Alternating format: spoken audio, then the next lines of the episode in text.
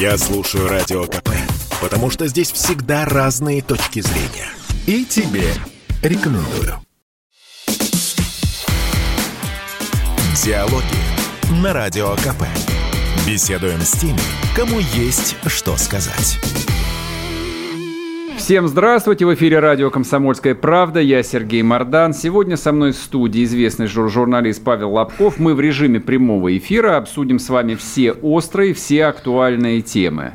Павел, не будем тратить ваше драгоценное время. С чего хотите начать? С коронавируса, как биолог Э, бывший? Да вы нет? знаете, э, я бы сказал, что сегодня меня поразила новость про то, что про соевый белок, как ни странно. Ну, то есть это в течение дней, что Россия запретила ввоз э, белка для компании, м, которая производит мясо, ну, для веганов, да, веганов. Веганов. Искусственное мясо Искусственное из мясо. соевого белка. Да. И это, конечно, совершенно замечательное решение государства, как оно у нас умеет решать. Все просто шлагбаум э, такой вот э, опустить на границе таможни, там все дела, вместо того, чтобы говориться о трансфере технологий и об экспорте этого белка, произведенного в России, ну, не знаю, в третий, в третий, на третьей рынке, э, и тем самым повысить количество рабочих мест, качество рабочих мест на Дальнем Востоке, где соя выращивается. А чё- к, к чему нас призывает президент и э, полпред Трутнев, да? Э, то есть вот реально вы можете создать у себя добавочную стоимость при помощи трансфера технологий. Собственно, эта технология использовалась э, даже в НЭПе. И вы знаете, в индустриализации, когда американские технологии покупались, в том числе из-за картины Эрмитажа, прошу прощения, и тем самым у нас есть и тракторы, там и все остальное, и все остальное. То есть на самом деле э, государство должно быть умным.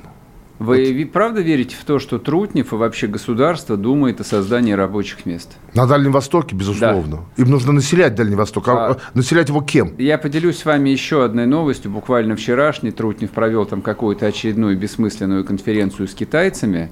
И на, на этой конференции пригласил строительные китайские компании заниматься реновацией на Дальнем Востоке. Его не беспокоят рабочие места для российских граждан. Его беспокоит квадратные метры. Вообще меня это вообще меня это очень беспокоит, потому что если э, на этих фронтирах, да, как американцы там, не знаю, в Калифорнии э, на границе с Мексикой или там в Луизиане наращивали в свое время рабочие места были специальные проекты, то, конечно, меня, вот знаете, неу- неумность поражает, да, то, что, с одной стороны, это, а- а- они прекрасно это понимают, с другой стороны, они просто либо пускают кого-то сделать нам что-то, причем мы будем от них зависимы, и с другой стороны, есть фантастические возможности там развития технологий, тех же самых соевых, да, поскольку у нас эко-мир, и мяса будет все меньше, а сои все больше, а там гиперпродуктивный район. Сегодня я говорил со своим другом, который занимается анализом всего это делает, что в соседней провинции Хелунцзян, собственно, это главный соевый производитель Китая. То есть климат-то одинаковый по обе стороны Амура. И поэтому, конечно,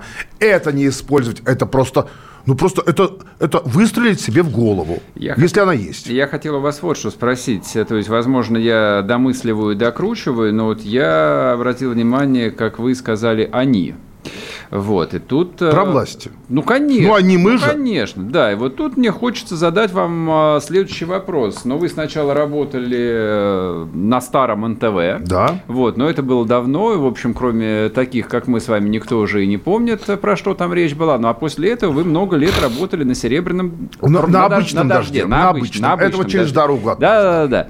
Значит, вот э, внезапно, там, ну, по крайней мере, участие наших слушателей, там, зрителей, ну, вообще у российских граждан, это такой символ либеральной журналистики.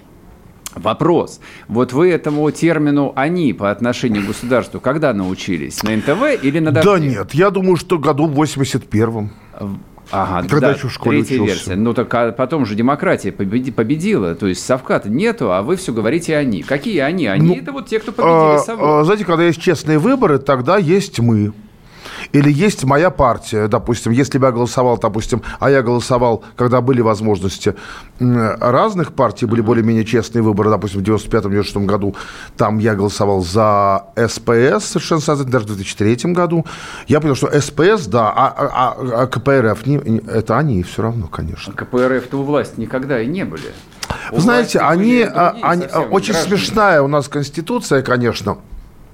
Потому что в 95 году, в 93 году, если бы у нас была французская конституция, по которой премьер, победивший, ой, лидер победившей партии является премьером. В 93 году премьером должен был стать Жириновский.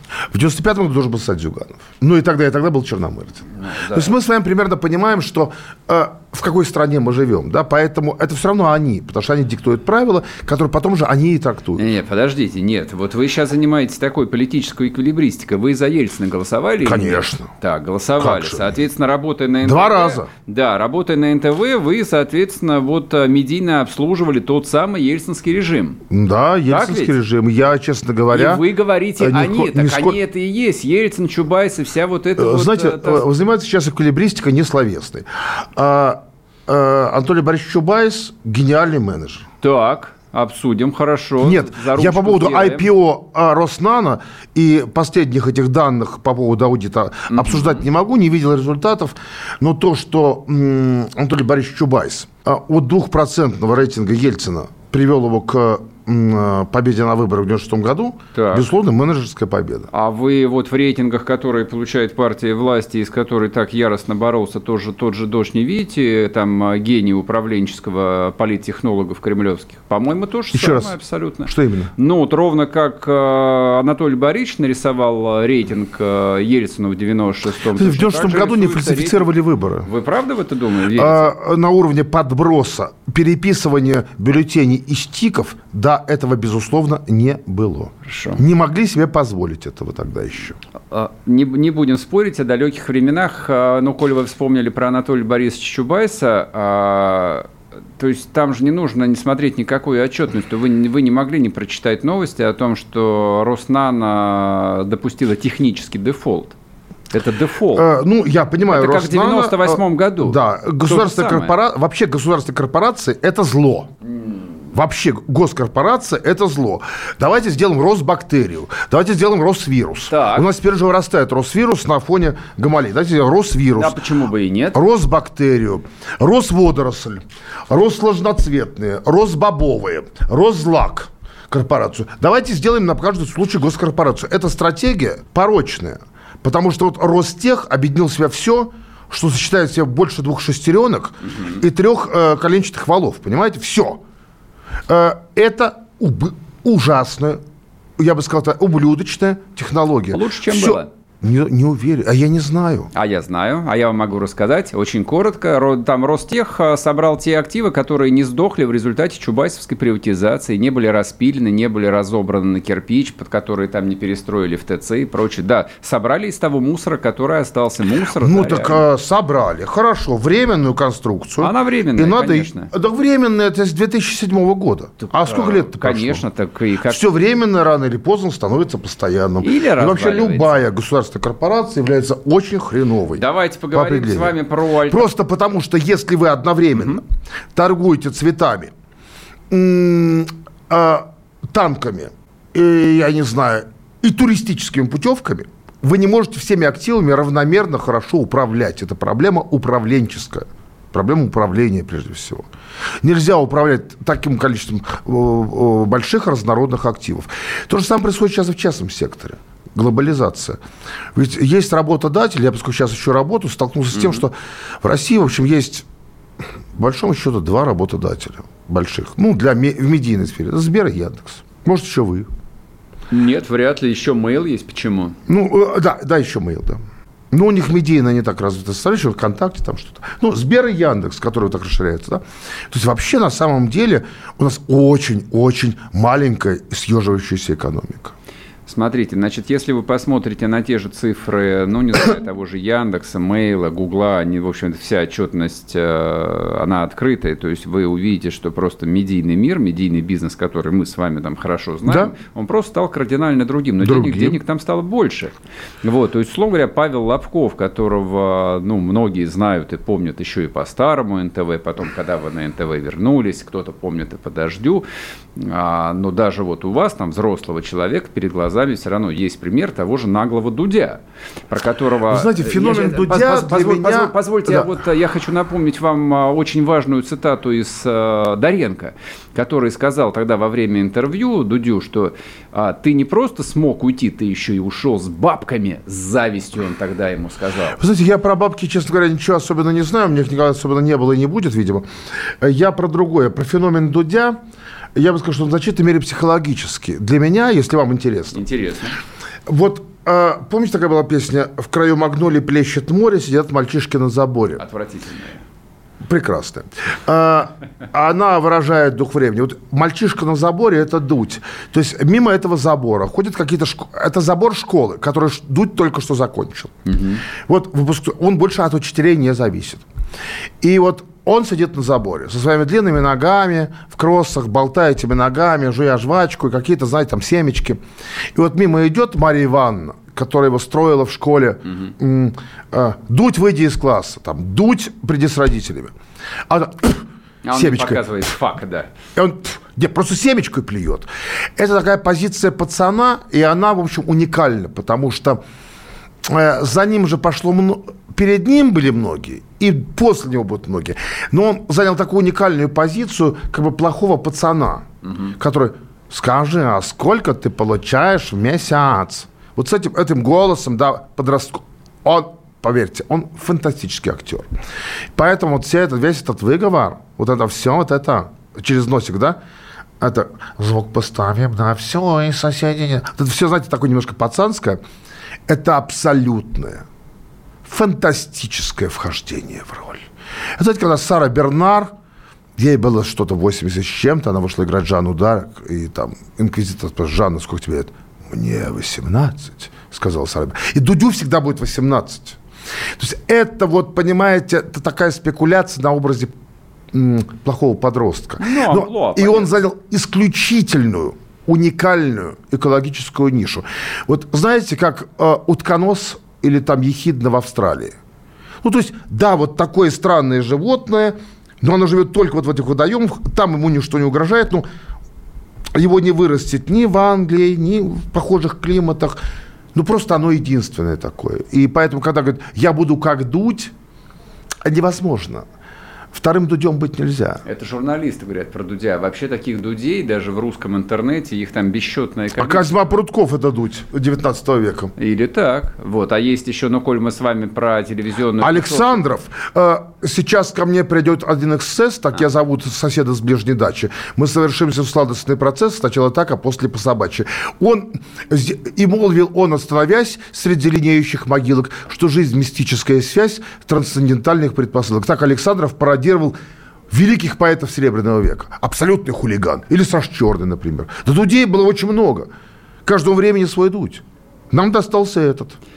А, я на самом деле не думаю, что Дудь такой уж феномен. Дудь просто самый яркий, и он а, просто вышел из а, журналистской корпорации, поэтому вот именно в журналистской среде так его обсуждают, и так ему очень многие Я, честно, без вашей подводки бы его не стал обсуждать, потому что просто... А Ксения Собчак, например, а какая-нибудь Ида Галич, а вот эти вот бесподобные... Галич я не знаю, бес, наверное. Бесподобные инста-женщины, которые зарабатывают десятки миллионов знаете, я, честно говоря, Новый медиабизнес. Вот вы знаете, вот в чем дело. Значит, я никогда не забуду, как бы 83 год какой-нибудь там, или 82-й, когда в Советском Союзе процветала паранаука. А я, кстати, по этому поводу сейчас готовлю некий проект, он очень сложный, потому что для этого нужно очень много источников. В конце 80-х в Советском Союзе процветала паранаука. В конце брежневских времен, когда ну, Россия, Советский Союз стал подниматься с колен, уже э, женщины выбирали разные модели сапог, и они просто одни сапоги на, навсегда. Э, были люстры уже, были эти сервизы Мадонна. И интерес к паранормальному. В частности, и газета, э, которая ваша газета, и журнал «Техника молодежи», «Знания и сила» активно раскручивали эти темы. С какими целями э, об этом в нашем проекте, я думаю, вы узнаете. Но, тем не менее, тогда именно пакетик Мумиё, например, стоил так же, как, не знаю, сейчас Инстаграм, эти советы от... Я забыл этих женщин, которые называли. Mm-hmm. То есть, э, когда появляются у людей лишние деньги, всегда появляются определенные насосы, которые их откачивают обратно.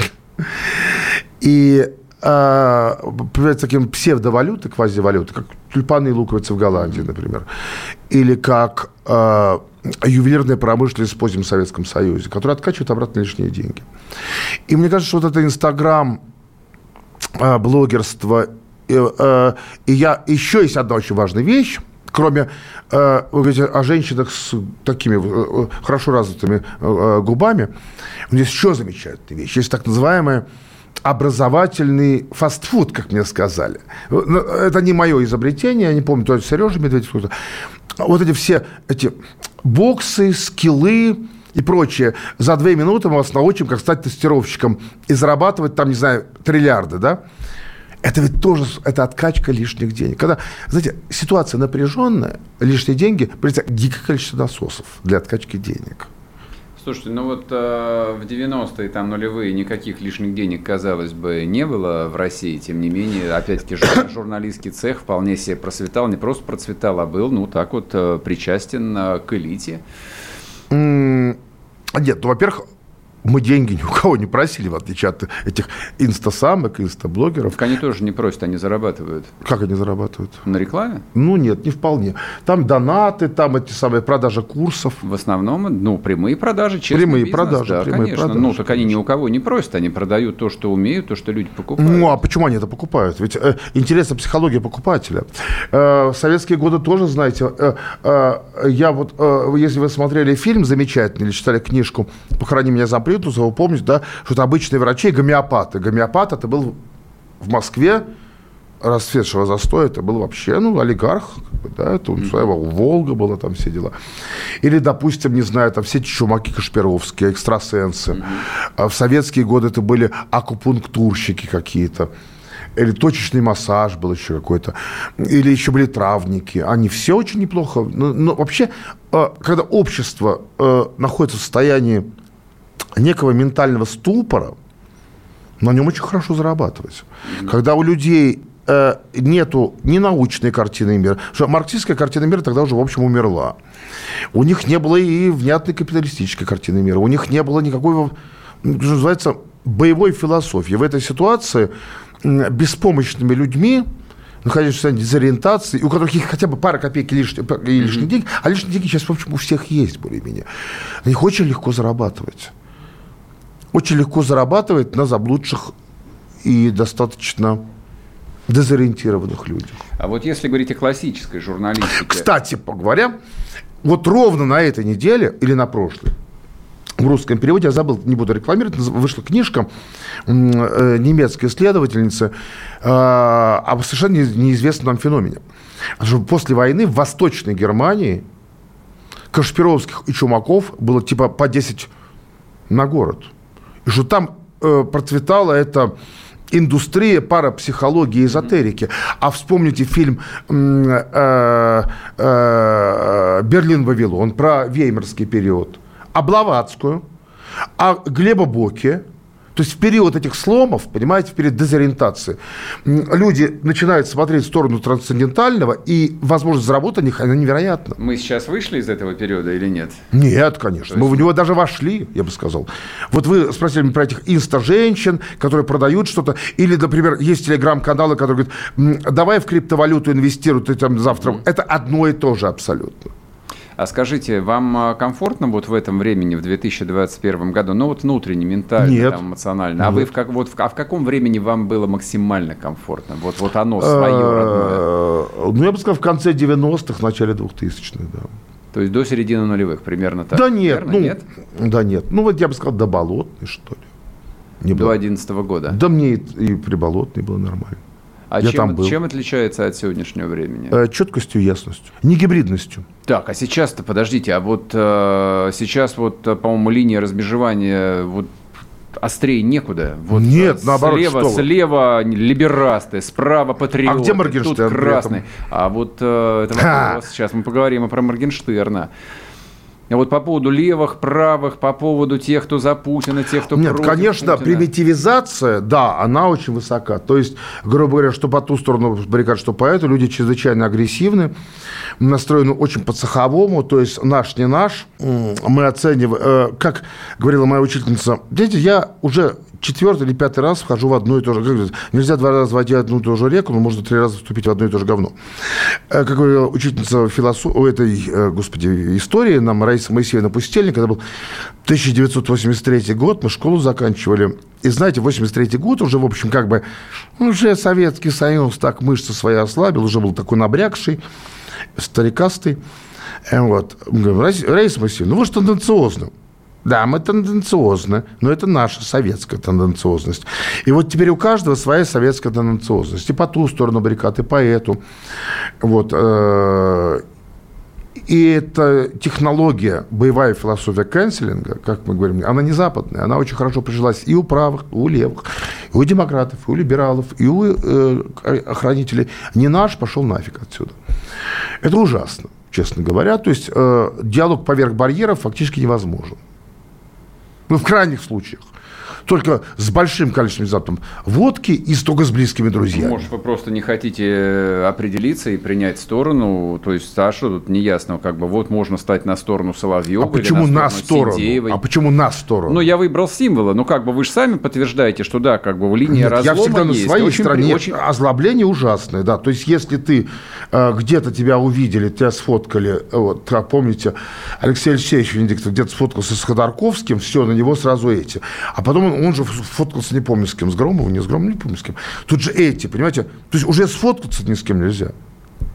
Тебя маркируют сразу, ставят тебе этот QR-код или там этот э, бар-код, и дальше ты отправляешься по определенному конвейеру. Слушайте, а может это и неплохо, что, в общем, приходится определяться. То есть, если вот э, оглядываться во времена той же самой Болотной, когда женщины в собольих шубах выходили на эту самую Ну, Болотную... хорошо, и треб- а, да, с и собольных треб- шубах вообще хоть да, плохо. И требовали, в общем... Соболей не- не убивать не- нельзя. не по- а не это, по- это котики. Да, непо- непонятно чего, чего, чего они хотели, чего они требовали, вот до сих пор непонятно. А, и до сих пор непонятно. А скажите, а чего требуют те антиваксеры, которые выходят... И, кстати, почему сейчас, э, если вы втроем соберетесь на Пушкинской, вас заметут в автозак, даже если вы просто там случайно проходили. А почему, если антиваксеры штурмуют Челябинскую, если не ошибаюсь, мэрию, или какой-то там ЗАГС собрание, почему они не в тюрьме? Потому что это социально близкие, это балтийские Думаете? матросы. Вы думаете, что антиваксеры социально близкие? По-моему, они самая настоящая и самая главная угроза. А тем не менее, властью они... раз- А, а я знаков-то не получил от Бастрыкина. Бастрыкин больше Моргенштерном занимается. Знаков каких вы не Знаков, ну, например, что А, против что них возбуждено некое дело, да. Такое же, как против, такое же, как против э, девушки, которая вышла, м, не знаю, там, к какому-то суду с плакатом или даже с куском белой бумаги. Мне бы хотелось равноправного отношения. А, То есть вы призываете опосредованно к тому, чтобы их тоже, в общем, маркировали иноагентами и врагами Почему народа? и иноагентами? подводчики дава- А почему давали? иноагентами? Ну, условно как. Мне слово просто нравится. Иноагент. И Враг Нет, народа. иноагенты Враг это народа, слово- хорошо. Нет. Враг народа Э, но э, не надо никого сажать в тюрьму. Но э, э, захват правительственных зданий является вообще террористическим актом. То есть им нужно срок давать этим людям, вот, которые Ну, категорически не хотят я не знаю, условный, может. Слушайте, ну, ребят, ну суд решит. Но, по крайней мере, власть должна себя употребить А за что не любите антиваксеров? за невежество, Очень общо. А по, по- чуть за вопиющее невежество. Ну, чумные бунты в Москве же, помните, как распинали тут священников, которые призывали вакцинироваться, как граф Орлов после этого вводил сюда войска. Ну, а зачем-то два, все-таки три века прошло почти. Была, правда, еще одна история. Это холера в Севастополе, которая оказалась, в общем, выдуманной. И после ряда погромов она сошла сама на нет. Есть такая история. Да, выдуманная холера. Скажите, пожалуйста, а чем потенциально, если вы антиваксер, вы я? вакцинировались? Нет, да я и вакцинированный, и ревакцинированный. Я и, вакци- и переболевший, и два раза И переболевший, да. Дело в том, что как бы там нет потенциально никакого опасного компонента. Знаете, почему чумаковской вакцины мало? Почему? Они не могут ее аутсорсить. Это которая Ковивак? Ковивак. Ага. Они не могут ее аутсорсить, потому что для изготовления этой вакцины нужен живой коронавирус. А его негде здесь выращивать. Нет, его можно... Вам предоставить кучу площадок, где их выращивают. Но вы должны соблюсти полностью технологию, полностью убийства, аттенюации этого вируса. Угу. Иначе будет парадокс Солка. Знаете, да, когда солковская вакцина от полиомиелита, они начали ее делать и аутсорсили в Америке, угу. то было несколько десятков случаев заражения полиомиелита, потому что не доубили до конца живую вакцину. Угу.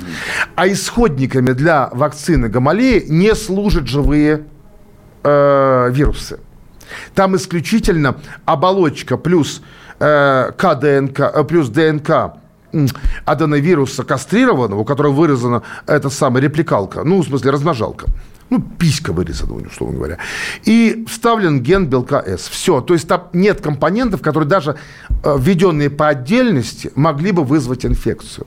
Смотрите, вот вещи, которые вы абсолютно там а, рассказываете, как биолог, а, их, а, ну, обычный обыватель все равно не воспримет. То есть в лучшем, в лучшем случае... Не знаю, вы... обычный обыватель. В я вчера в автобусе ехал, мне про П-клетки, про Б-клетки, про Т-клетки, про э, иммуногенность, овидность вакцин. Так бабки так прекрасно по вот да, да, да, Дослушайте вопрос. А, то есть рассчитывать на там, высокий интеллектуальный уровень, так сказать, широких масс, ну, не приходится. А, мы приход... а, а вы знаете, а вы читали хотя бы когда-нибудь журнал «Наука и жизнь» 78 года?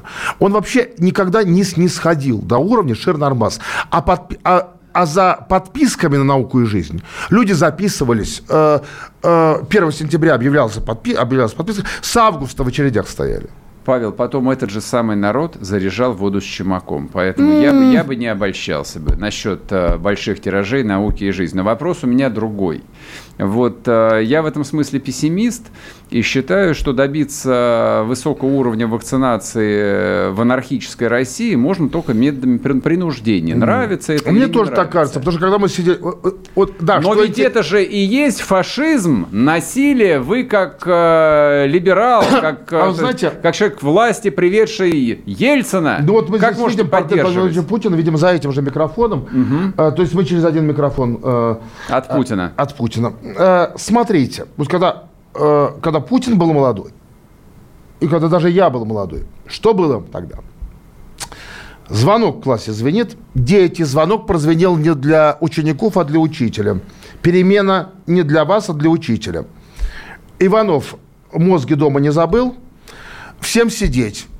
Входит бригада людей в белых халатах с такой вот огромной железной штукой, похожей на ректоскоп. И э, нам всем что-то такое колют. Что это было? БЦ... Вообще, я даже не знаю, что это было. Угу. И кого ставили в известность. И парадокс заключается вот в чем. Что сейчас те, кто любит Советский Союз в основном, как было, какой вкусно пломбирник, я их называю. Угу. Они все антиваксеры в основном. Хотя в Советском Союзе, если бы... Спро... Вот, знаете, советская семья, нормальная... Да, мальчик у нас идет завтра в школу, ему завтра будут делать вакцину от оспы. Вся советская семья смотрит программу «Время», про то, как собрали урожай на 48 э, месяцев раньше срока в Краснодарском крае. Потом они открывают ну, свежий номер журнала «Ланцет», который, безусловно, издавался в Советском Союзе, и читают там дважды peer-reviewed э, статью Института того же Гамалеи про вакцину от оспы. Ну, ребят, Вообще никого даже в известность не ставили. Просто руку на стол и хренак тебе в этот самый в локоть. Где заканчивается личная свобода и начинается, так сказать, ответственность государства? А это вообще понять невозможно сейчас. Мы видим, что опыт разных стран – Испания, Италия, Швеция, Дания, они все разные. Даже, вот, даже внутри западного сообщества видим, что сейчас даже Европейский Союз распадается уже по принципу отношения к вакцинации. А вы-то как думаете? Бог с ними, с европейскими а, а я думаю, что вы знаете, я про QR-коды думаю не очень хорошо, потому что само понятие QR-кода, вот честно, я тут ходил в Третьяковку, мне нужно было QR-код показать. А, э, я не очень дисциплинированный человек, потому что нормальный бы человек что сделал? Он бы зашел один раз на госуслуги там, или МИАС, сфоткал бы, а потом показывал. И я вот задержался в очередь, потому что я опять этот, э, открывал ЕМИАС, доставал этот QR-код. А, я не знаю, что делать в таких ситуациях. Я не знаю. Не знаю.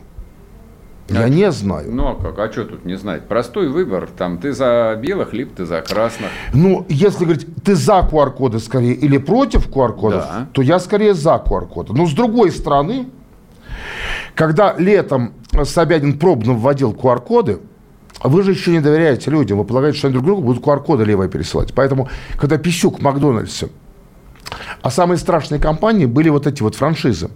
Макдональдс и KFC. Что они выполняют и свои американские законы, еще и нашим соответствуют. Поэтому там ты на входе предъяви QR-код с паспортом, а внутри еще масочку наденьте, пожалуйста. И еще раз предъяви чего-то. Это совсем унижение. Я не знаю, понимаете, или как сейчас, вот в кафе приходишь, я говорю, скажите, а кофе пить без маски или в маске? Ну, в маске довольно сложно пить кофе. Расплатиться в маске. С нас тут спрашивают. Такая банальность зла. Знаете, немцам тоже а говорит, что не надо отождествлять. Кому-то в Германии не нравилось сжечь евреев. Говорит, вы знаете, нас начальство заставляет. По этому поводу есть концепция банальности зла Ханны Аренд. Поэтому каждый ну, клерк на своем рабочем месте, я с вами совершенно серьезно говорю, каждая компания должна как-то определиться, а почему тогда покупать можно без маски, а расплатиться без маски нельзя?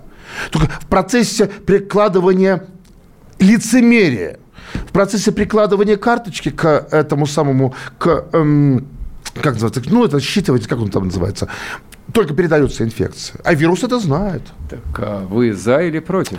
Я либо как бы либо за трусики, либо за крестик. Вы... Я, либо QR-коды, и тогда мы забываем про несчастных рестораторов, про несчастный малый бизнес. Павел, подождите, да речь, э, вам не надо помнить про рестораторов. Вот вы конкретно, вы Павел Альбертович да. Лавков.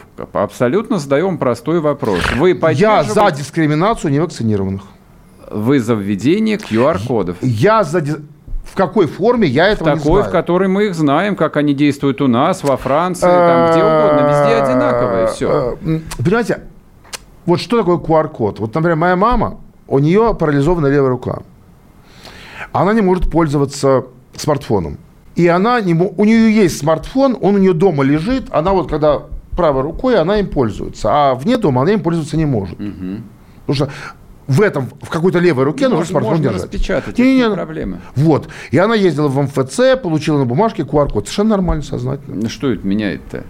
Ну, то, что, ваша, в принципе, в принципе, много ли у нас людей, которые, по, которые совершать сознательные усилия по получению QR-кода. Конечно, если тебя не будут в собе спускать, как зайчик поешь, распечатаешь. Но получишь. собес сейчас МФЦ.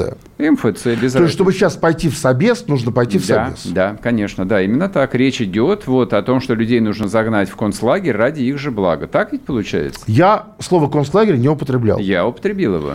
Я не думаю, что это концлагерь. А это ограничения там абсолютно таких а вы базовых знаете, что личных свобод. Вот в 2003 году угу я снимал программу «Растительная жизнь», и мы снимали ее в ЮАР. Причем это не Кейптаун, там Йоханнесбург, а это прям вот и болото, и пустыни, и все остальное.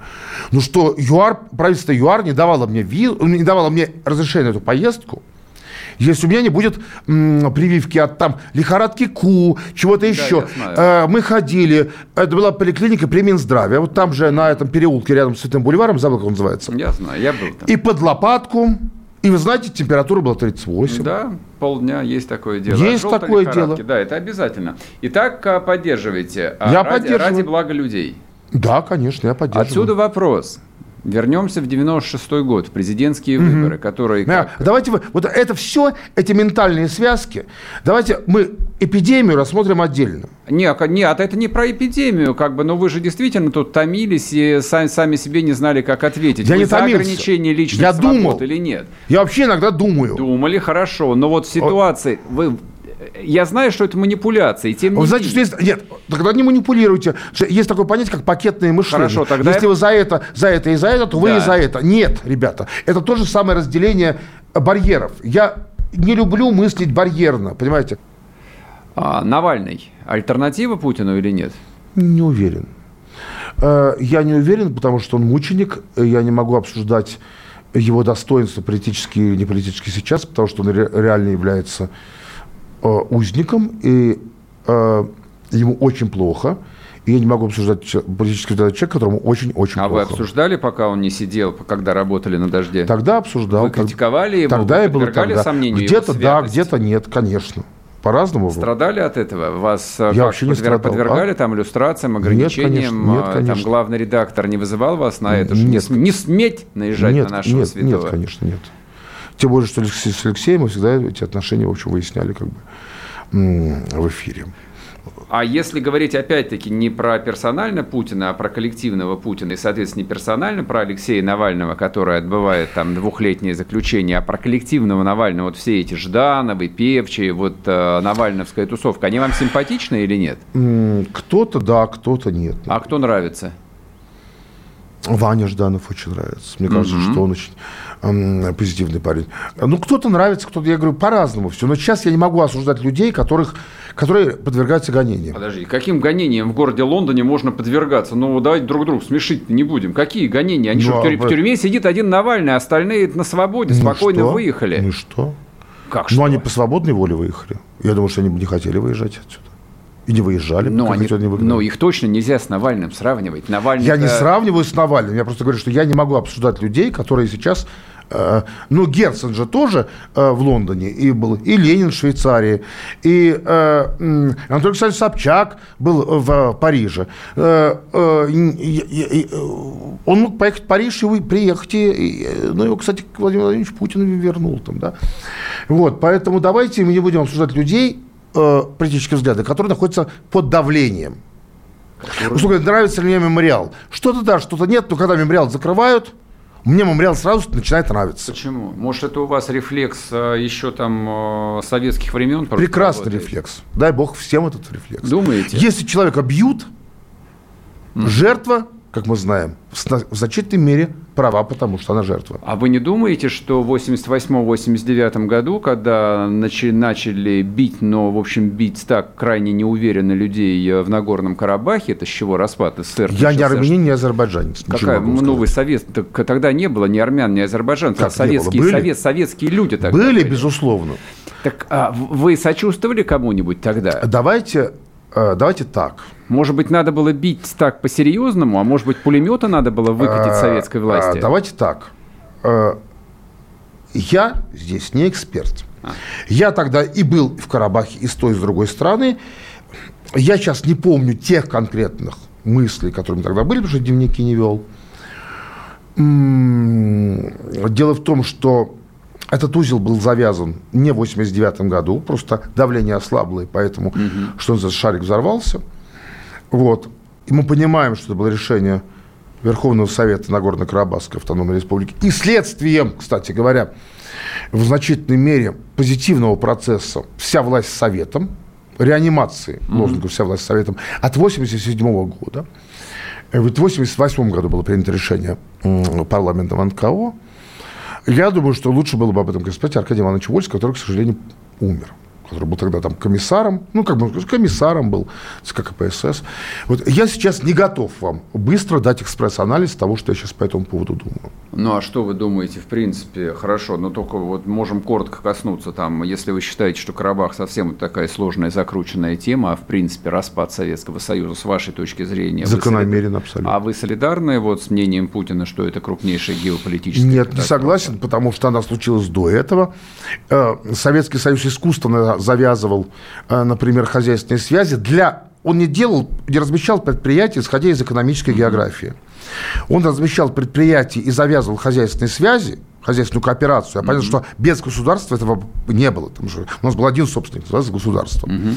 Чтобы в Ташкенте был авиастроительный завод. Да, и да. чтобы какие-то закрылки делали в Ташкенте, что-то делали на Амуре, что-то на Украине, а собирали бы в Куйбышеве. Это же делалось не для того, чтобы сделать самолет. А для чего? А для того, чтобы связать Советский Союз. Логично, страну связать. Так ее и сейчас также связывать надо. Вы же сами так сказали, воп... что надо рабочие места Вопрос в том, что э, связи экономической строятся естественной кооперацией. А это было искусственное. Mm-hmm. Ну, откуда в Ташкенте, прошу, я с огромным уважением отношусь да, к Узбекистану. Не стесняйтесь, что тут Но можно. Я не знаю ни одного великого узбекского авиаконструктора. Поэтому, чтобы сделать закрылок в Ташкенте, то нужно вести до хрена специалистов Они из той же Украины и России. Да, там очень много людей осталось после войны. Поэтому... Которые делали закрылок. Да, там, э, да, я вам больше скажу, там были и космические институты, и космическая промышленность. Там все нормально с этим было. То есть не приходилось специально никого вывозить. А потом... Ввозить. Всем, а потом пришлось всем уехать да. после распада. Но вопрос да, заключается Союза. в том, что Советский Союз говорит, как это называется, моя родина СССР, да? Я не знаю ни одного туркмена, который бы своей родиной признавал Таллин. Туркмена, конечно.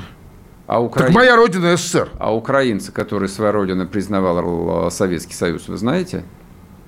А русских, которые ну, считали вас... Украину тоже своей Ну, вы знаете, когда знаете? мы ездили в Таллин, вы понимаете, что мы едем за границу. Да бог с ней Сталином. Не, не, не.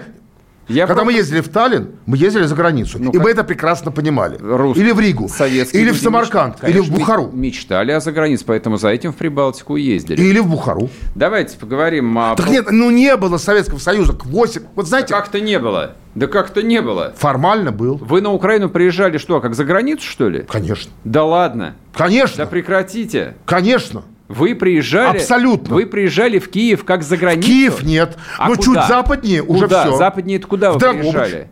А что вы там делали, я извиняюсь? А там Карпаты, там очень красиво, там туризм. Ну сколько там тех Карпатов? Да хрена этих Карпат. Да их даже украинцы за своих не считали никогда. Это я ничего не знаю, а но, по крайней знаю. мере, там колхозы даже существовали только на бумаге. Там были частные хозяева. В Эстонии ты приезжаешь в Таллине, в Таллин в 81 году, угу. мне было 14 лет, 81 когда мы жили в коммуналках, и на, Таль, на вокзале книжный развал. Знаете все книжки о чем? Как правильно построить сельский дом. Приезжаешь в Пиарну, а там такие домики с клематисами. Абсолютно с 1939 года. Потому что их не трогали, чтобы они не ушли, им давали поблажки. А ты приезжаешь в Сухуми, а там табачные короли, угу. у которых по три Волги. Как... Конечно, мы ездили за границу. И в Абхазию, и в Грузию, и в Армению, и в Эстонию, и в Латвию, и в Литву, и на Западную Украину. Были, конечно, русифицированные области. Типа Восточная Украина, там, не знаю, или э, Северного Казахстана. Ну, мы приезжаем в Таджикистан на Памир. Ребят, э, это не, не будет разве как пропаганда наркотиков. Собирают кокнар – и от стариков до детей. Все в чай заваривают от кохнара, это опийный сок.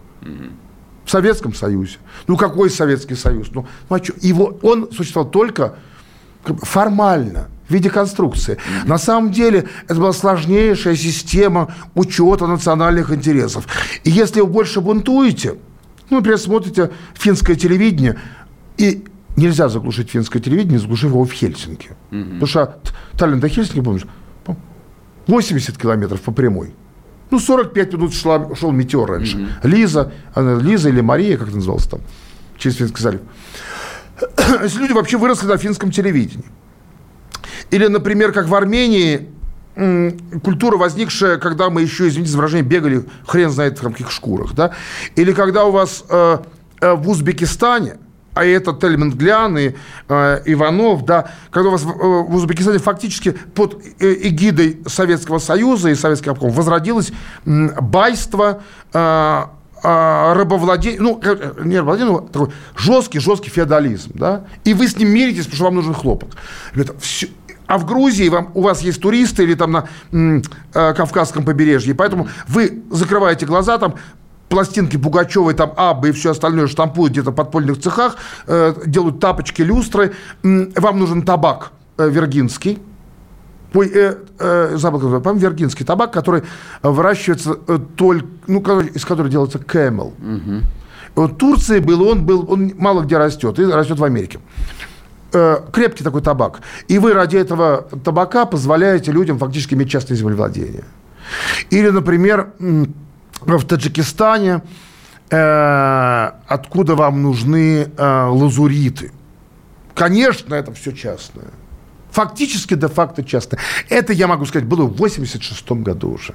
Ну, в 86-м, конечно, было. Ну да. Что вы думаете по поводу Белоруссии, Лукашенко, союзного государства, перспектив? Если вы считаете, что Советский Союз был, в принципе, искусственной конструкцией, вот э, эти там малопонятные телодвижения вокруг Александра Григорьевича, они закончатся хоть чем-нибудь? А я не понимаю, вообще, а честно говоря, мне кажется, что Беларусь такая лабораторная страна. Я забыл автора, честно говоря, искал эту, э, этого автора еще год назад. Была публикация много-много лет назад в газете «Руб», кажется.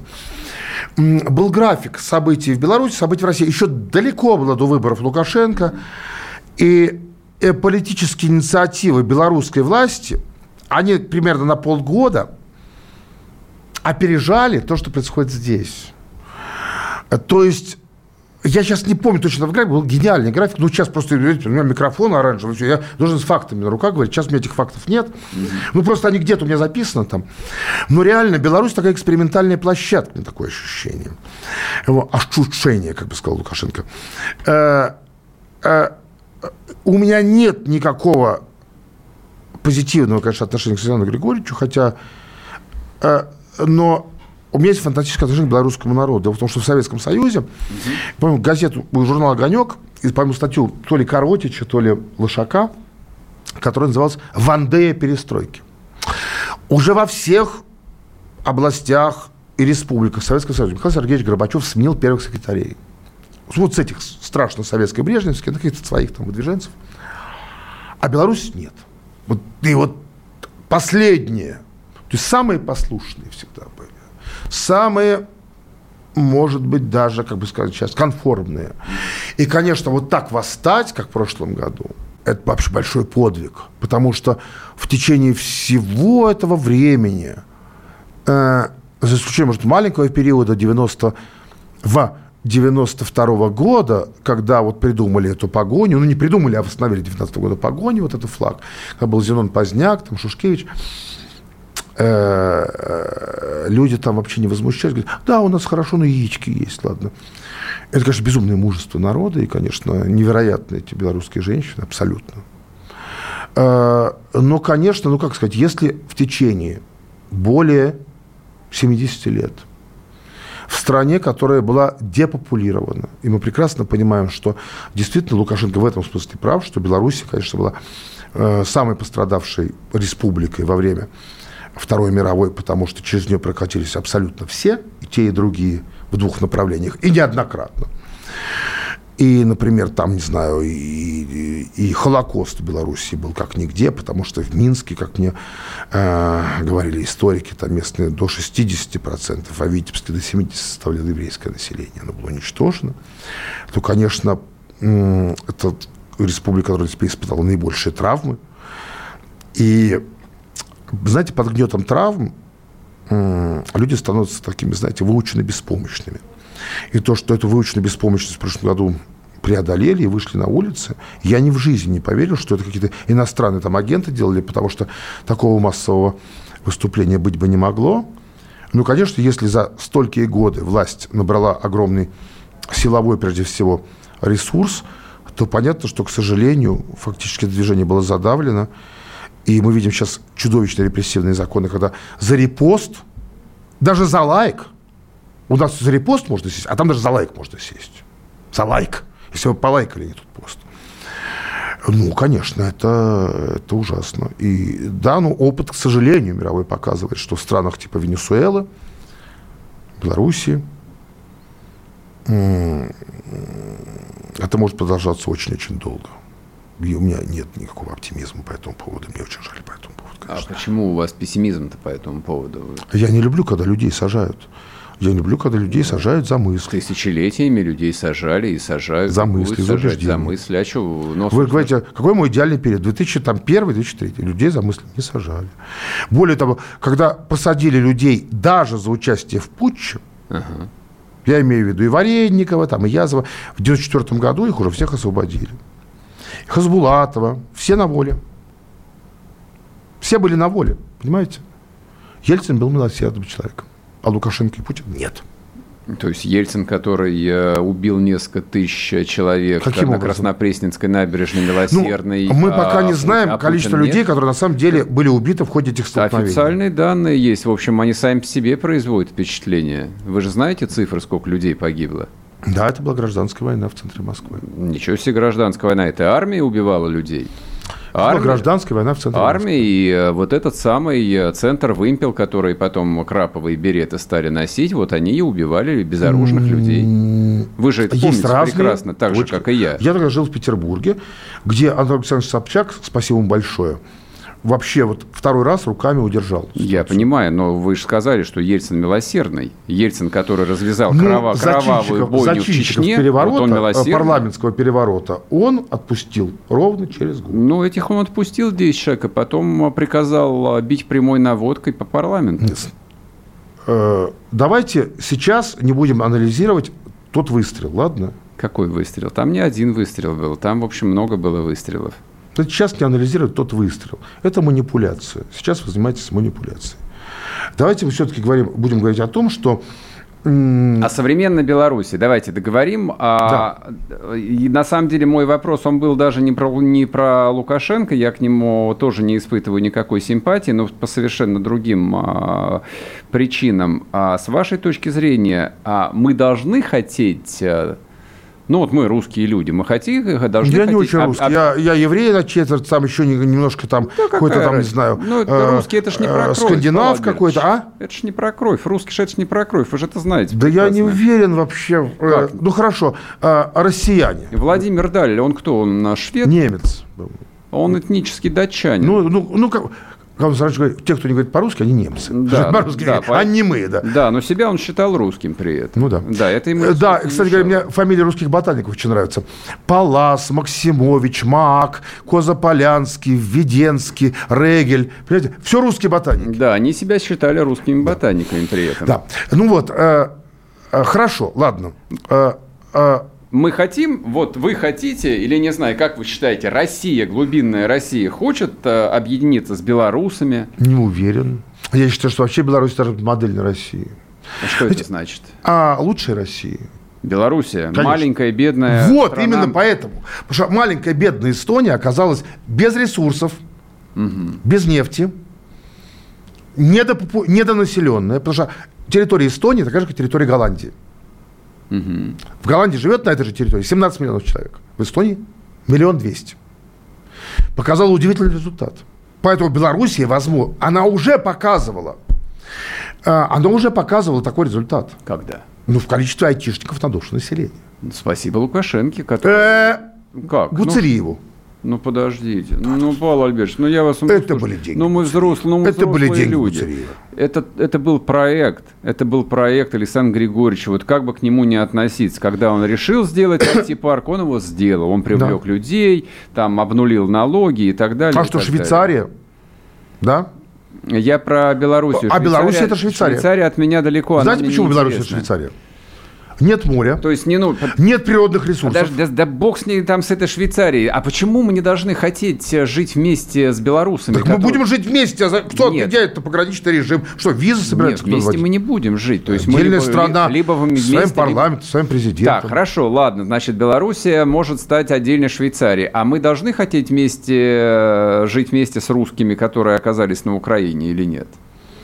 Вот я не думаю, что... Это вы проставили акцент на том, что вы не вполне русские, а я вот говорю о людях, которые вполне себе этнические русские, но оказались в 91-м а, за я, я честно границами. вам скажу еще раз, что я не эксперт. В течение нескольких месяцев я не слежу за ситуацией в Украине. А кто что эксперт? Разве есть эксперты по Украине? Ситуации в Украине я не слежу сейчас. Поэтому я не знаю ни про этот переворот с Зеленским, ни про вот что они там делали по я поводу не про этих... переворот вас спрашиваю, я спрашиваю про другое. Я спрашиваю, ну, в широком смысле. Про, про положение вой... русских в Украине? Я спрашиваю про войну на Юго-Востоке, э, вот, и, А, вы имеете в виду э, э, попытку сначала оторвать Харьков, которая не получилась, услышьте, и потом пойти услышьте, на Донбасс? Давайте я сформулирую вопрос по-другому. Вот э, на Украине живет более 20 миллионов человек русских этнических русских, не говорящих по-русски, а русских людей. А вы знаете, сколько французов живет на территории США? пожалуйста, у них есть право на то, чтобы иметь ну, некую привычную им форму взаимодействия с той Россией, которая Что значит привычная форма взаимодействия? Это значит ездить э, через условную границу со своим обычным паспортом, вести бизнес так, как они его вели, работать там, где они хотят, так, как было до 2014 года. Ну, вы знаете... И посылать э, заговору, заговору э, всех, кто им объясняет, что нет, э, да, мы ну, отдельно и будете жить так, как мы вернемся вам сказали. к 2013 году, к Майдану. Давайте. И что, конечно же, миллиарды, обещанные Путиным Януковичу, как я понимаю, своей цели достигла, а результата не было. Вы знаете, чего значит, Крым был взят. И это не отрицает даже сам Владимир Владимирович в своем фильме так. «Крым. Возвращение на родину». Ну, как вы считаете, если у вас откусили... Вот если вот пришла Турция, и у вас откусили территорию от Туапсе вот до грузинской, до, до абхазской границы, а может и включая Абхазию. Ну. Хорошо. Нормальные были отношения, да? Правда, вы видите какую-то аналогию между Турцией и Украиной? Которая, Если бы условная Подождите, не-не, это не условная Турция. Вы говорите об условной стране Украине, Ну, которую, ко- которую нарисовали, да, коммунисты. И что а, коммунистам а- а- мало? а Крым просто передал Хрущев, сами знаете в каком году. То есть, ну, пример, ну, совсем никуда. Знаю, говорил по этому поводу. Ну? Э, в том числе с Радой Никитичной, когда еще жива была. Вы же были в Крыму, наверное, не один десяток раз и прекрасно... Нет, я, очень, я не люблю Крым, честно. Ну, вы были же там. Ну, бывало. Ну, в вы же детстве, знали, да. как бы, как э, крымчане не, не, они разговаривали? Вы не знаете, как они идентифицировали себя? По-разному очень. В основном они э, были... э, Извините, что я, может, обижу кого-то из крымчан. Обижайте, обижайте, здесь так принято. Вот, э, возможно, я, но они были ориентированы на источники дохода от туристов, вне зависимости от того, Это в само какой собой, юрисдикции они как находятся. любой курортный город, само Вот и собой. всё, абсолютно. Но украинцами они себя точно не считали никогда. Я их об этом не спрашиваю. Читайте все русским или украинцем? Ну, Да, перестаньте. слушайте, вот вы... вы, да, вы- Слушайте, приезжайте в город Сан-Диего, в Калифорнии. Да мне не надо в Сан-Диего, У них гражданство, я- гражданство американское. Ну, там на 80% люди мексиканского Вы действительно видите хоть что-то общее между Соединенными Штатами и Россией? Да мы вообще одинаковые. То есть исторически мы одинаковые? Да мы сплав вообще всего, что можно было. Россия сплав? Конечно. То есть страна, в которой 85% населения называет себя русскими, это сплав, вы считаете? Так, значит, смотрите, что такое русский? Русский это русский. Генетическим кодом, что ли? Этнические русские, да. Русские это пожалуйста, русские. А, а Буш американец? А вы считаете русских нет? Не, не, Подожди, этнически, Буш. Возьмите Францию, возьмите схожую с Россией страну. Французы Yes. есть? Французы есть? А Россия гигантский сплав. Если Россия поймет, что мы плавильный котел, такой же, как американцы. Но она что не есть плавильный котел. Плавильный котел. Да где ж, кто есть плавился-то? Буш. Вот Буш. Да- Кто? Да с Бушем Немец. Да с Бушем-то понятно. Подожди, не, Буш немец. А с Россией Эйзенхауэр. Хорошая английская Павел фамилия. Альбертович, при чем здесь Америка? Вы про Кеннеди, ирландец. Да Клинтон, ирландец. Хорошо. А Путин кто? Обама. Я вас Вообще Путин, неизвестно Путин кто. кто. Он смесь, он немец? Он, конечно, финугр. На большую часть. Финугр? Конечно. Серьезно? Вот он удивился бы, наверное, если Не сказали- думаю, что он удивился Да, бы. что он... А Ротенберг, он кто? Еврей, конечно. Правильно. А Путин финугр. А Ну. русских нет. Я правильно понимаю? Русские, как на- нация, это сплав безумного количества этносов. Ага, то есть э, финугры и евреи это не сплав, а русские это сплав. Почему? Мы из разных источников. Я из того же, я из того же теста сделан, только в других Так пропорциях. я же задал вам вопрос. Да у меня нет самоощущения никакого. У вас нету, а у Путина, вы считаете, нет самоощущения? Есть он Правильно.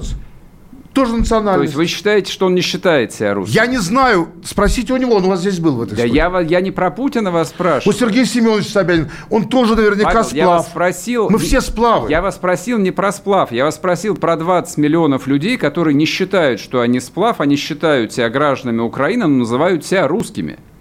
Вот, они не считают, что они сплав. Вот отсюда был мой вопрос. Ну, это И- вопрос пропаганды. И вопрос, как с этим И госпропаганда. быть? Чего вопрос пропаганды? Кем себя считать? Вы считаете это вопрос пропаганды? Конечно. Вашу самоидентификацию определяете не только вы. Пропагандой? Конечно. А кто? Те, А кто вас окружает, те, кто вам все время накапает на мозг. Мне просто интересно, вот э, до 91 года была советская пропаганда, которая объясняла, что мы советский народ. Тем не менее, это не сработало, в том числе А в Карабахе. потому что никакого котором- советского народа в не том- было. в том Потому что я говорю, Карабахе, что где представьте, были. представь, какой Карабах? Представь себе семью, где э, папа туркмен, а мама эстонка. Ну, наверное, таких семей было, наверное, три на весь СССР. Ну да, Аман Тулеев, например. Почему? Он казах, по-моему. Нет, у него Частично. отец туркмен, а мать у него, я не помню, там русская или Ну, не, что-то ну, ну, такое. ну, вряд Ну, ли. ну, вот вряд от- ли латышка. Ну, вот отец у него Ну, вот туркмен такие вот поля- ну, Да, бывает. Ну и что? Ну, это, вы знаете, вы сейчас меня ввергаете в некую казуистику. Нет, совершенно. Я вам, казуистику. я вам прямые вопросы задаю, а вы а, там, о них, там категорически на них прямо не хотите отвечать. Нет, вы вергаете меня в казуистику. Я в этих терминах не разговариваю просто. Для меня не существует даже русских и нерусских, понимаете? Ну, не существует. Вы работали а, в политической журналистике очень много лет, очень много лет. То есть поэтому там вы прекрасно знаете, что позицию так или иначе придется занимать. В студии, Не- в этой, нет в другой. же! Да как же нет? Да вы занимали там ту же самую позицию на НТВ, когда работали. У НТВ была своя позиция. Вы сами сказали. По разным вопросам могут быть разные позиции, и они могут не пересекаться. Я говорю, что самое страшное, с чего мы начали, это пакетное мышление. Что если ты за свободный рынок, значит, ты еще и за что-то еще. Понимаете? Ну, не пакетное мышление. Ну, не пакетное. Тот же, не знаю, я не буду себя сравнивать, но даже если говорить о великих, тот же академик Сахаров, и он был, с одной стороны, социалистом, абсолютным, и с другой стороны, он не был коммунистом, понимаете, он не разделял всех э, тонкостей коммунистического мышления. Ну, и он был за возвращение крымских татар, да, и вернул их. Ну, ребята, ну, пакетное мышление ушло в прошлое. Это средневековое разделение. Кастовое, клановое, церковное, конфессиональное. А сейчас какое мышление? Ужасное, к сожалению, пакетное. Тоже пакетное. В основном пакетное. А вы говорите, что оно ушло. Так куда оно ушло? Оно а из оно... меня оно ушло, я имею право а, в рамках пакетного все, мышления вам не отвечать. А, то есть оно ушло из вас, а в обществе оно присутствует по-прежнему? Ну, оно бывает, присутствует. И такие вещи, как QR-коды, такие вещи, как эпидемия, безусловно, способствуют разделению людей. Это ужасные природные вещи, которые способствуют разделению людей и тому, чтобы каждый человек... Тебе надо мне это в школе говорили. 30 угу. лет. Тебе надо определиться. Лобков, ты аполитичен. Говорила мне та же самая Раиса Моисеевна Пустельник. Да, я аполитичен. У меня по одному поводу может быть одна позиция, по другому другая позиция, которые не будут пакетными. Они будут укладываться в программу некой партии. Так это нормально. Ну, в общем и целом, вот мы с вами не очень долго разговариваем, но мне показалось, что при, при, при прочих равных все же пакетное мышление присутствует и у вас. Ну, по некоторым важным Это вопросам. вам кажется, пожалуйста, да, вы конечно, конечно. Вот, то есть как бы Ельцин а, святой, милосердный. Я, нет, я об этом не говорю. А, да, я совет... не говорю, опять же, вы все время, вас тянет меня спровоцировать некое обобщение. Так вот я не ведусь на это обобщение. В смысле, к э, путчистам, да, он был милосерден, конечно, безусловно. К путчистам милосердным. Вы не думаете, что это, кстати, корпоративное было так солидарность? Абсолютно нет. нет. Вы знаете, я просто помню в 91 году, что меня, знаете, удивило, почему в августе? А могло, быть, могло было быть в марте. Угу. Уже с марта Военные все время опровергали слухи, и, кстати, ваша газета «Комсомольская правда» об этом много писала, что вот ваши источники и газета «Смена» в Петербурге, в Ленинграде, в Петербурге, они, значит, писали, что вот военные там присутствие большое, там, Псковская область, а здесь, значит, где-то в Подольском районе, что где-то. А потом Генштаб, что, типа, они картошку там сажают, mm-hmm. что-то еще. Не знаю, ну, не знаю там. Вот. И все время, даже смарт, вообще, конечно, самый большой митинг в истории СССР – и до нынешних времен. А именно с 90-го года, когда Манежная площадь вместила в себя по одним подсчетам 300 тысяч, по другим 500 тысяч человек, уже было некие, ходили разговоры о неких, неком военном реванше. Угу. Военно-консервативном реванше. И ваша газета, газета «Смена», молодежки прежде всего, угу. программа «Взгляд», наше «Пятое колесо» где-то работает. Да, мы все время получали разную информацию, что вот ходят, бродят какие-то значит, военные, какие-то странные учения в областях, и удивительно, что в августе, честно говоря, что вообще в марте, я помню, 90, 91 года, в марте, когда только начались переговоры по новому союзному договору, угу. Багаревский процесс, тогда уже, в общем, ходили слухи. То есть, то есть это было вызреванием, это не могло быть никаким корпоративным делом, потому что, конечно, это процесс вызревал, и было понятно, что неизбежно эти крылья столкнутся друг с другом каким-то образом. И будет эта э, проблема решена, скажем, там, не парламентскими методами. Хотя парламент был безумно открыт тогда, конечно, Верховный Совет. Давайте оставим политику, а, будем двигаться потихонечку к концу. Mm-hmm. Вот размежевание, пакетное мышление. И тут, в общем, невозможно не выйти на тему культуры отмены. А, Конечно. Это, да, это, собственно, как бы, ну, с моей точки зрения, э, там такая новая форма, но вполне советская форма жизни, которую Абсолютно там вот Запад, они ее только сейчас осваивают, она им в новинку, а меня там она нисколько не удивляет. Ну да бог с ним Западом, а вот мне кажется, здесь больше интересен феномен вот этого вот камбэка на русской почве, то есть, казалось бы, то есть гигантское количество людей, которые вот все это видели своими глазами, а как оно вдруг вот укоренилось? Кстати, ну, у нас это не очень укоренилось, изменилось пока. Ну, пока. Э, пока, да. Так же, как в других странах, например, Восточной Европы, которые именно из-за своего тяжелого коммунистического прошлого обладают неким иммунитетом. Тут вот что э, у Америки с Англией, даже Англия обладает большим иммунитетом. У Америки там, что они в течение очень многих лет росли в очень тепличной обстановке первой поправки, конечно. И э, я не буду анализировать их проблемы, потому что там есть достаточно аналитиков, но это вообще большая трагедия, потому что, э, допустим, в те же самые 90-е годы, э, в 92 году, когда я работал на выборах Клинтона, впервые, наверное, так возник этот вопрос, в 90, не 90 а в 92 году, что в 92 году появился Пол Джонс с э, харасментом первый раз. Но поскольку Клинтон э, и общество было тогда все-таки еще такое очень, знаете, немножко мачистское было, да? то все это, конечно, а в 96-м году, конечно, это, это возникло, и э, в 98-м, как мы понимаем, была попытка импичмента уже по поводу девушки, привлеченной по делу Пола Джонс, которую звали Моника Левински, и тогда вся Европа ведь недоумевала. Я про... а, секунду. Угу, угу. Вот. То есть на самом деле Америка просто задает образцы будущих, будущих технологий. И, конечно, э, обидно, что когда мы смотрим сейчас на то, что происходит там, а статую Джефферсон там вынесли, по-моему, из мэрии Нью-Йорка и что-то остальное, это уже ужасно обидно. Вот. А, и в народы восточных, кстати, сейчас Европы, например, ну, там, не знаю, Словакии, той же самой Венгрии, Чехии, они немножко, так сказать, ну, идут в арьергарде этого cancel culture. Э, мы тоже в арьергарде. Ну и хорошо. Ну, ребят, в конце концов, в Америке было много того, чего, слава богу, не было в России. Например, лоботомии. Была в Советском Союзе карательная психиатрия, но никто вам под глаз скальпелем в микроавтобусе в вашем родном городе по просьбе мамы или учительницы не заходил. Много было всего ужасного. В отличие от Швеции у нас есть очень много хорошего. У нас психбольных не Вы думаете, что мы вот эту вот историю там с размежеванием, которая превращается именно в культуру отмены, можем избежать? Вот мне абсолютно, кажется, мне кажется, оно уже Абсолютно. Наступило. Абсолютно можем. Потому что каждая нация совершает страшные ошибки. Мы знаем, какие ошибки совершила германская нация. Мы знаем, э, что при Индире Ганди – и при Улафе Пальме, двух, в общем, столпов демократии, да, стерилизовали психически больных. Ну, да. и, и в Индии, и в Швеции. Я удивился, что вы Индиру Ганди назвали столпом демократии, правда. То есть Индия и демократия – это такая очень своеобразная. Это своеобразная демократия, да. То есть, совершенно верно. Она вот. сильно и, отличается и то, что, от и то, что, и то, что в Америке действительно э, э, были порой гораздо более жесткий психиатрический метод, чем даже в карательной... Ну, нет, чем с карательной психиатрией, с тюремной вообще давайте не сравнивать, но чем в общем обычной гражданской психиатрии в Советском Союзе, да, это правда. И э, да куча было ужасных практик каждой нации. Но не надо а, сразу говорить, а вот, э, а вот у них там, вот аутизм, а у вас там, не знаю, cancel culture. Так, а я просто и скажу... Да переживут они легко это cancel. Они Вы Трампа думаете? выплюнули. И cancel culture выплюнут. Когда? А откуда я знаю, когда? А если нет?